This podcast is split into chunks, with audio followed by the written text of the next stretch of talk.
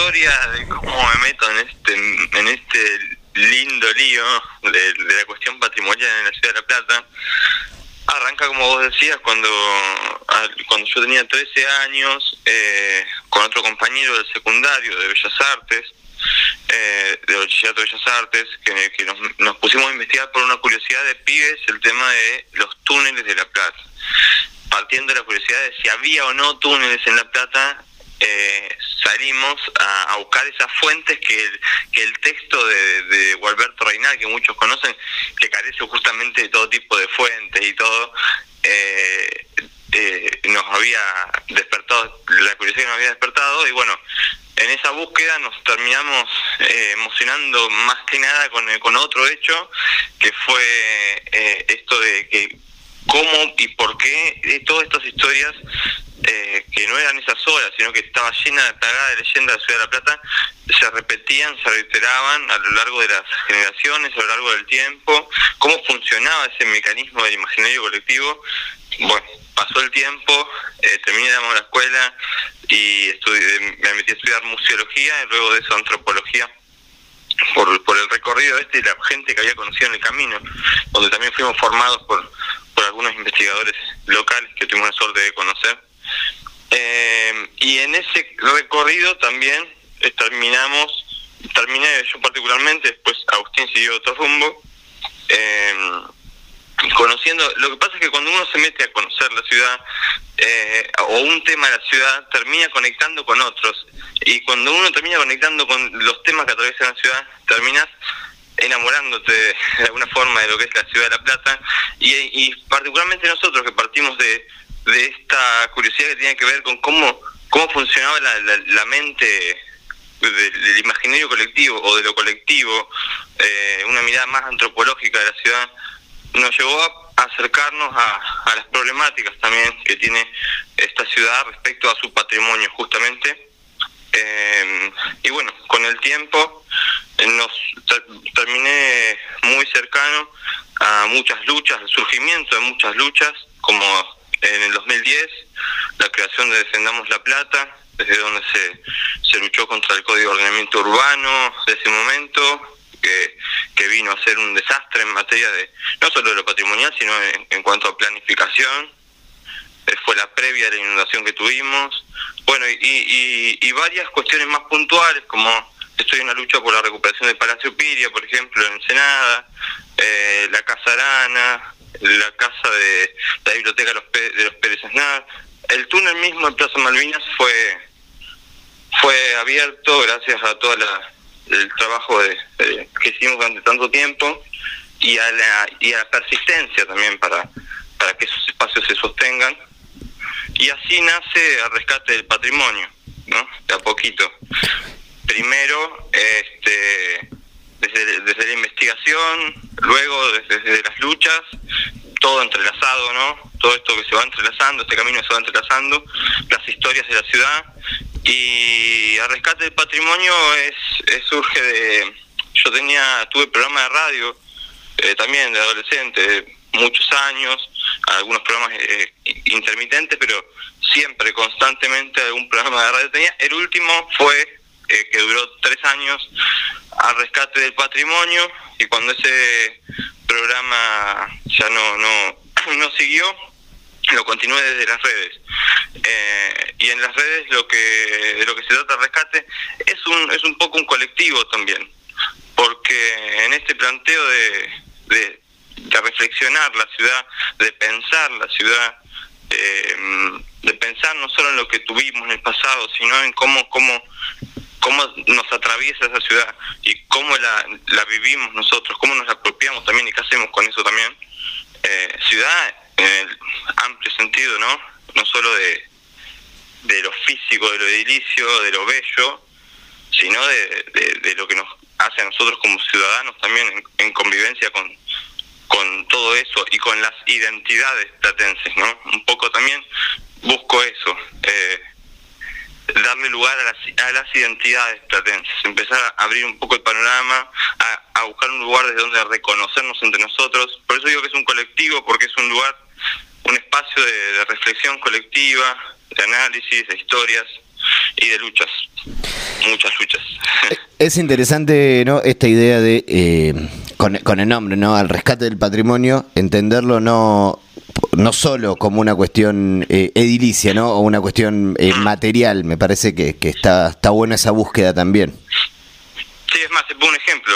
Nuestra lucha por la recuperación del Palacio Piria Ensenada está atravesada desde lo, más allá que eso está declarado monumento, eh, monumento arquitectónico, eh, a nivel provincial, no, no está declarado, eh, no, está pensado esa, esa, recuperación desde el edificio por su arquitectura solamente, por su belleza, sino que nosotros lo que hicimos ahí fue reconstruir un poco el sentir de, de toda una comunidad puntalada que nos llamó la atención, que se movilizara tanto por recuperar ese espacio y que no solo se movilizara, sino que los movilizara en sentido de que tienen un club que se llama Club Piria, donde en el escudo tienen al, palacio mismo, tienen, no sé, un barrio se llama eh, Piria, el almacén se llama Piriápolis, o sea, hay una, hay una conexión ahí desde lo, cultural, una apropiación de eso y un sentir con ese lugar que habitan. Y en ese en interiorizarnos, en conocer cuál es el valor patrimonial, que ahí reside el verdadero valor patrimonial de ese espacio para esa comunidad, empezamos a reconstruir la historia de la comunidad con ese espacio, cómo lo vivió a lo largo del tiempo, qué rol importante tuvo ese lugar para esa gente. Muchos de ellos, eh, los famosos, cuando fue casa de niños huérfanos, los niños del Piria, como se los conoce, se fueron asentando luego en el barrio cuando crecieron. Y, y ese lugar es casi una, fue casi su casa, su cuna, eh, entre otras características por las cuales hay, eh, hay tal arraigo.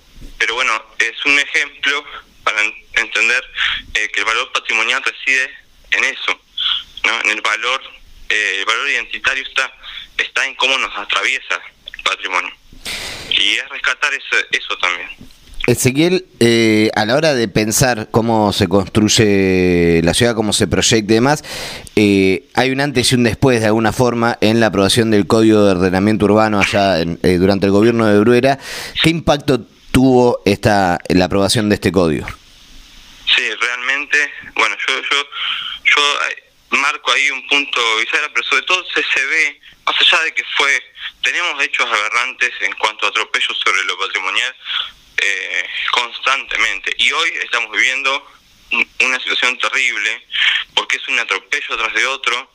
Eh, estamos eh, ahora en la defensa del tema del adoquinado histórico, estamos en el, en el tema de las, de las baldosas también, este y que, va toda una pérdida de identidad, de la cual ahora, si me explayo un, poquito más, si me queda un cachito de tiempo, pero yendo a la pregunta del 2010, de lo del Código de Ordenamiento Urbano, este, si bien hay hechos que se suceden constantemente, atropellos que son constantes, eh, eso fue un punto bizarro y se puede ver eh, no solo en el, en el hecho de que esta modificación, esta alteración del Código de Ordenamiento, de Código de Ordenamiento Urbano que se hizo entre Gallo y Medianoche, se hizo en, diciembre entre las fiestas, en una sesión donde no se iba a hacer, sin planificación, cuando es algo que se tiene que planificar durante un buen tiempo con especialistas en las materias. Estamos en una ciudad universitaria, tenemos todos los recursos eh, para poder pensar esas cosas. Y se hizo justamente en, favor de los grandes empresarios de, la construcción, eh, eh, que dominan de alguna forma, con otros empresarios de la noche también, eh, los hilos de esta ciudad, eh, que a veces parece, parece una cosa de ficción, pero si uno lo mira, vivimos realmente en ciudad gótica, o sea, de alguna forma, nuestra nuestra catedral neogótica, en ciudad neogótica. tenemos una ciudad que realmente está administrada por los grandes intereses de ciertos empresarios eh, que tienen la, el, poder para hacer un código de ordenamiento urbano a su, a su gusto. Y, y ese código lo que permitió fue eh, avanzar sobre, sobre edificaciones en terreno. Primero, desafectó por completo eh, lo que eran las edificaciones protegidas, se termina de desproteger ahí por cuestiones históricas o patrimoniales, pero después se permite la construcción de torres de hasta 14 pisos eh, en arterias eh, como pero en totalmente desmedida en arterias en plazas etcétera. Pero todo esto lo que trajo fue una desplanificación porque los servicios eh, urbanos no estaban a la altura de semejante cambio.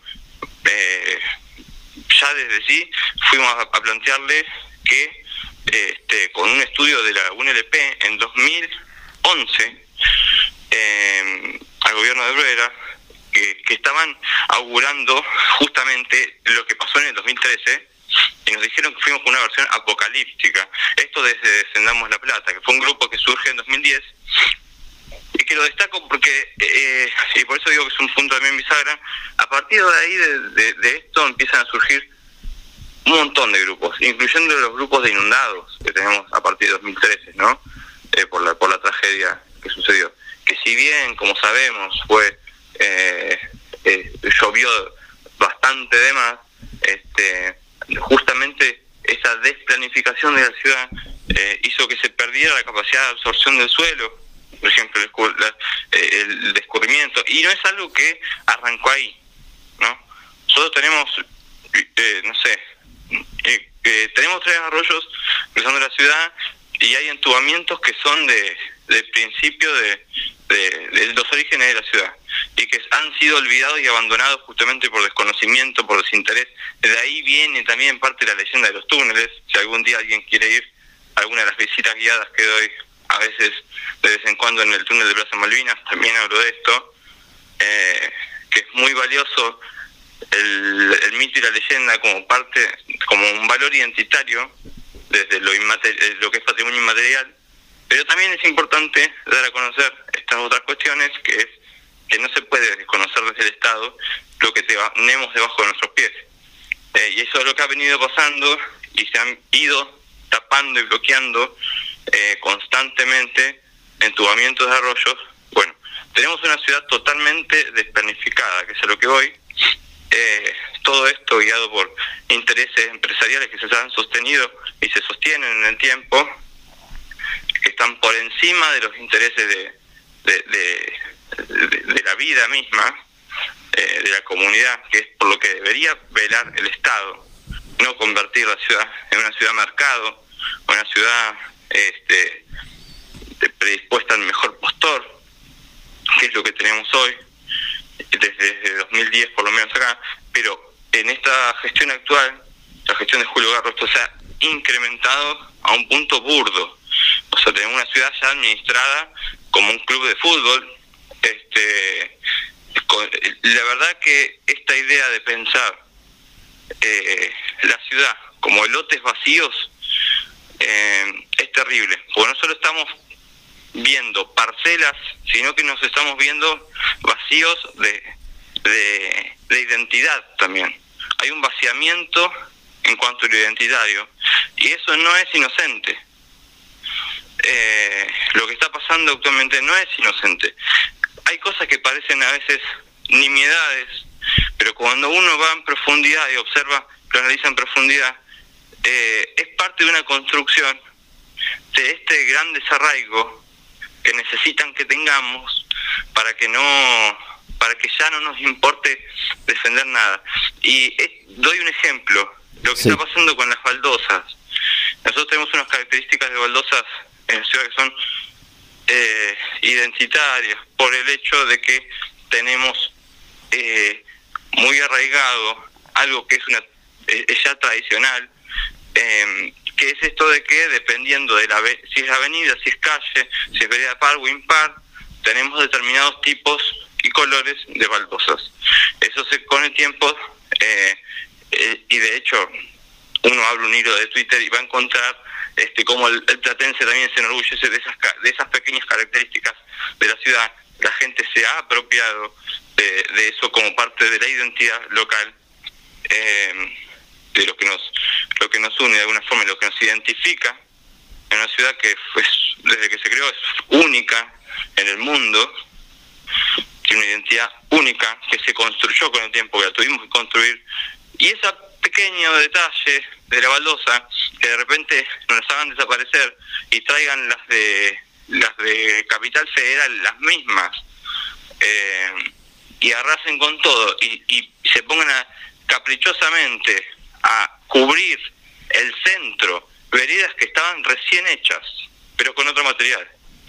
Eh, que se pongan a cubrirlas de repente todo el centro. Cuando tenemos barrios que no tienen acceso, yo soy de Villalvira, este, mi barrio todavía no tiene veredas.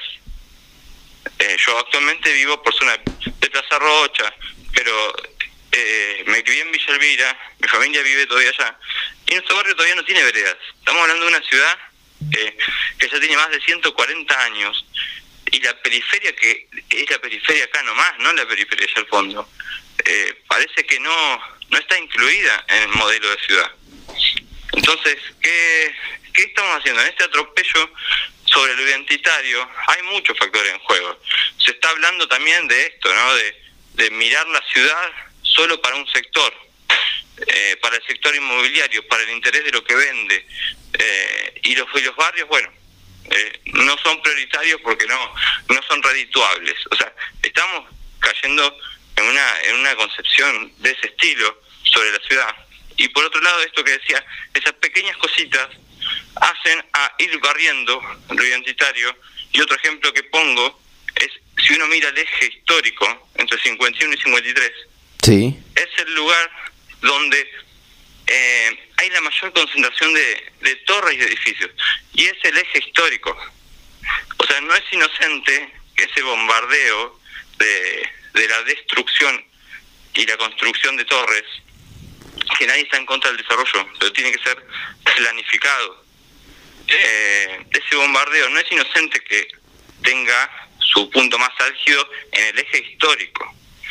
O sea, es necesario, y ahora también pasa con los, con los adoquines, es necesario destruir todo aquello que nos genere un arraigo para que no tengamos nada de, de qué enamorarnos. Y terminamos teniendo no lugares, que es como se le llaman a estos espacios vacíos de, de, de alma, eh, que terminan siendo iguales en todos lados.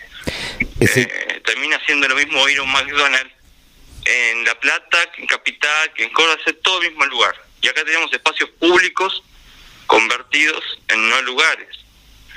Eh, bueno, esto un poco, pero mm, nada, retomando por ahí para concluir esto que quería decir, todo esto Sí. tiene un nombre, este proceso de, de, de, de transformación de la ciudad en base a un interés inmobiliario que lleva a la deformación de lo identitario al punto que la gente ya no lo siente como tal y se siente y se ve desplazada, que es el proceso, es un proceso de gentrificación, que no se dan solo con La Plata, están dando en muchos lados.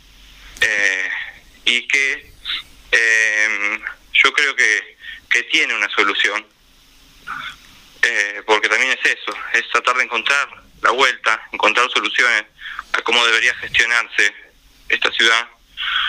Eh, y en este momento, donde estamos en momentos políticos, estaría muy bueno dejar este mensaje también eh, para quien quiera escuchar y honestamente tomarlo, pero yo, yo entiendo, creo que respecto a, lo, a la construcción de ciudad que, que nos merecemos, eh, y también eh, pensando un poco también, eh, porque todo esto viene de una, de una mirada ultracapitalista, que obviamente con esta última gestión de bah, estos últimos, estos ocho años de agarro, se vieron súper acrecentados, este, que es este modelo de ciudad-mercado en el que en el que vivimos, que arranca ya con Brera se dispara, digamos, eh, con el Código de Ordenamiento Urbano, eh, una época más de mafias y ahora una época de empresarios, que son mafiosos de guante blanco, digamos. Eh, pero lo que quiero destacar es esto, hay, hay formas de encarar eh, la gentrificación. Y una en la que yo confío mucho, que esta ciudad ya ha dado pequeño atisbo de, que se pueden alcanzar cosas así, eh, es partir de, de lo identitario, justamente para construir. No entiendo por se les ocurre que hay que transformar la ciudad? Que hasta están los eslogans de, de, la intendencia actual. Hay que transformar, ahí estamos transformando la ciudad. Tenemos una ciudad bellísima, única en el mundo. Lo único que va a traer incluso al turismo, si queremos pensarlo desde el punto de vista económico, es esto, es que no seamos un lugar igual a todos, que La Plata tiene esas identidades, las cuales hay que reconocer, darles lugar y partir desde ahí para construir.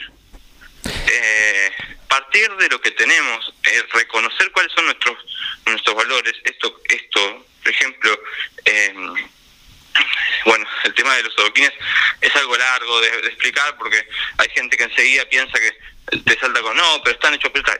Sí, están hechos pelota, estamos de acuerdo. Por eso estamos pidiendo que se respeten eh, las ordenanzas que dicen que eso se tiene que poner en buenas condiciones. Y es facilísimo. No me hace también que toda la plata que se está gastando en, en asfaltado se pueda eh, se pueda usar en, en otros sectores más postergados. Pero bueno, este son muchos los detalles en los que uno se puede fijar eh, y que tienen que ver con, con, con, cómo se vive la ciudad, con el arraigo, con la identidad. Eso es lo patrimonial, ese es el, valor patrimonial. Y estamos en esta puja de valor patrimonial eh, subyugado al valor económico. ¿no?